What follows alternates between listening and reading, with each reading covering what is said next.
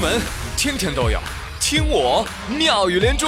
各位好，我是朱宇，欢迎你们！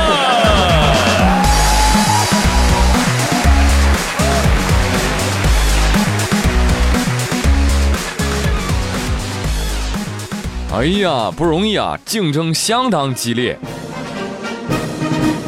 朋友圈谁先用上 iPhone 叉大赛圆满落幕。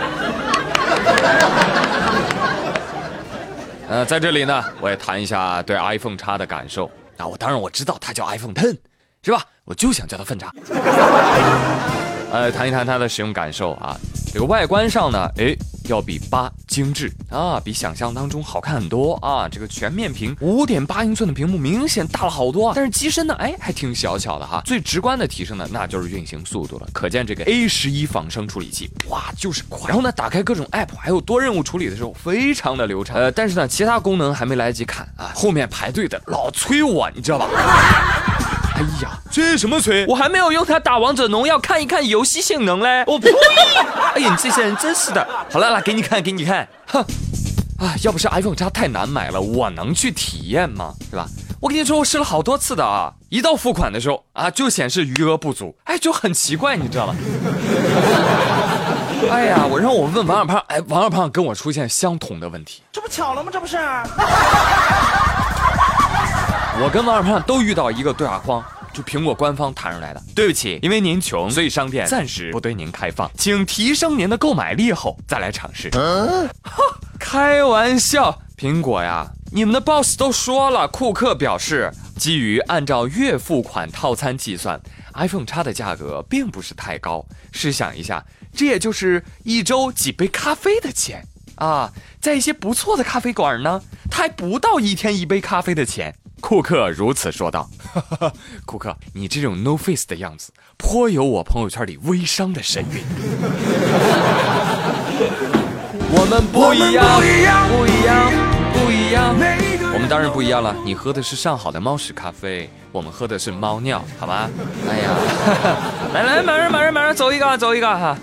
虽然很生气，但是还是要保持微笑。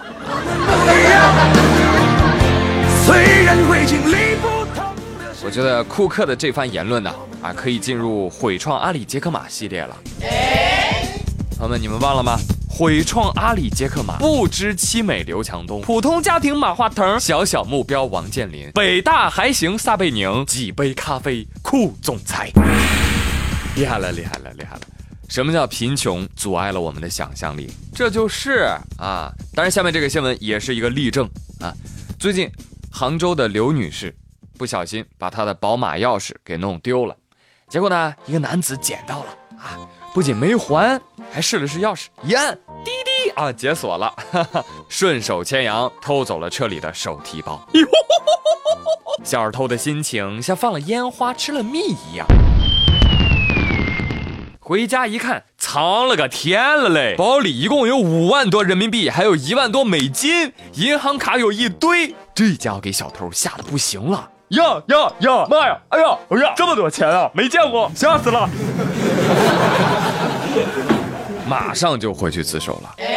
他说：“身为一个小偷，数目太太大的钱财不在我业务范围。毕竟啊，我我我不是江洋大盗，我本来就想偷个午饭钱。”哎呀，看这钱，我我就害怕，我怕我这辈子我就出不来了，你知道吧？你真聪明。哎，那这么说，那抠门刘富贵他那丢的包他没找回来，那说明里面放的钱还是太少呀。我说偷啊，胆子是个好东西啊，幸亏你没有，是是吧？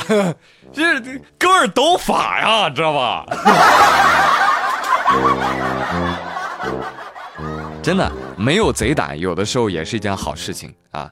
所以呢，现在这个小贼发现自己贼心不稳啊，呃，这个希望男子能够借此事及时发现自己的职业规划是有问题的，赶紧转行改过自新啊，从头奋发图强，说不定有一天你也能像这位大亨一样。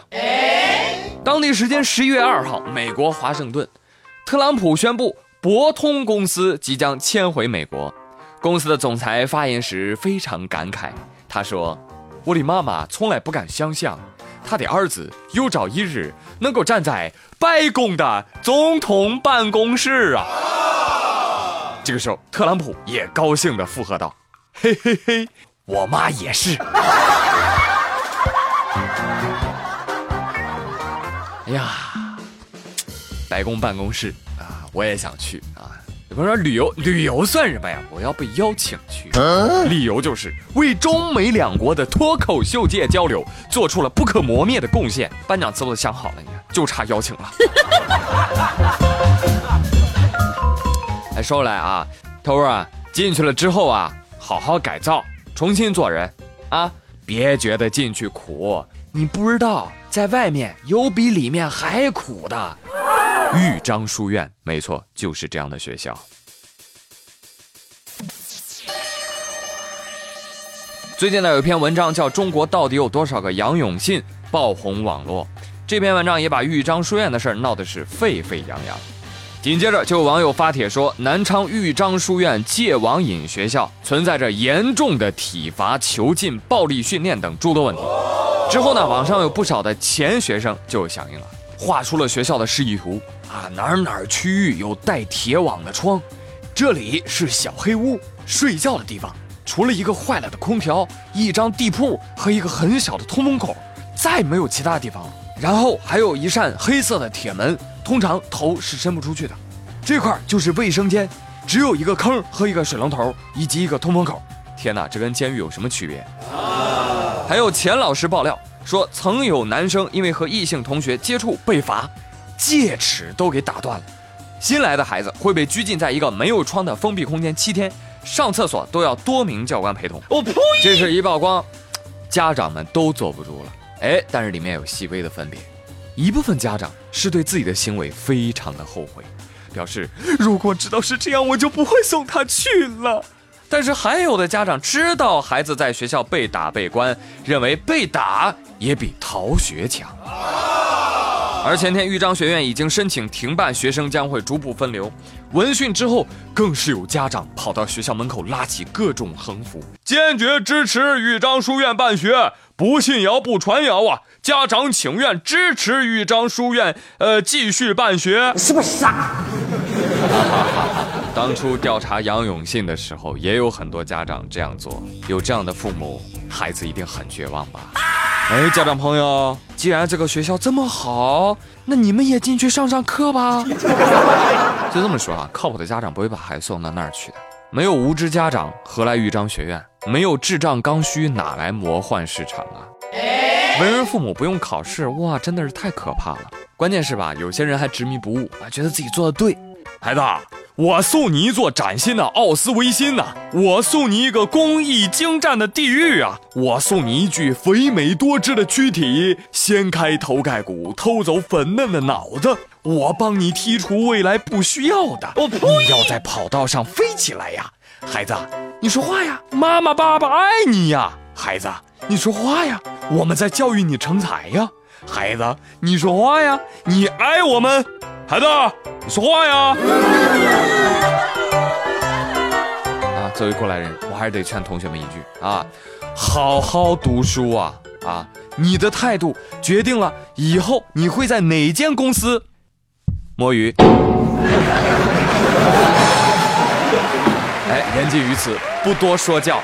好嘞，朋友们，今天妙连珠就说到这里了。我是朱宇，感谢您的收听，咱们明天再会喽，拜拜。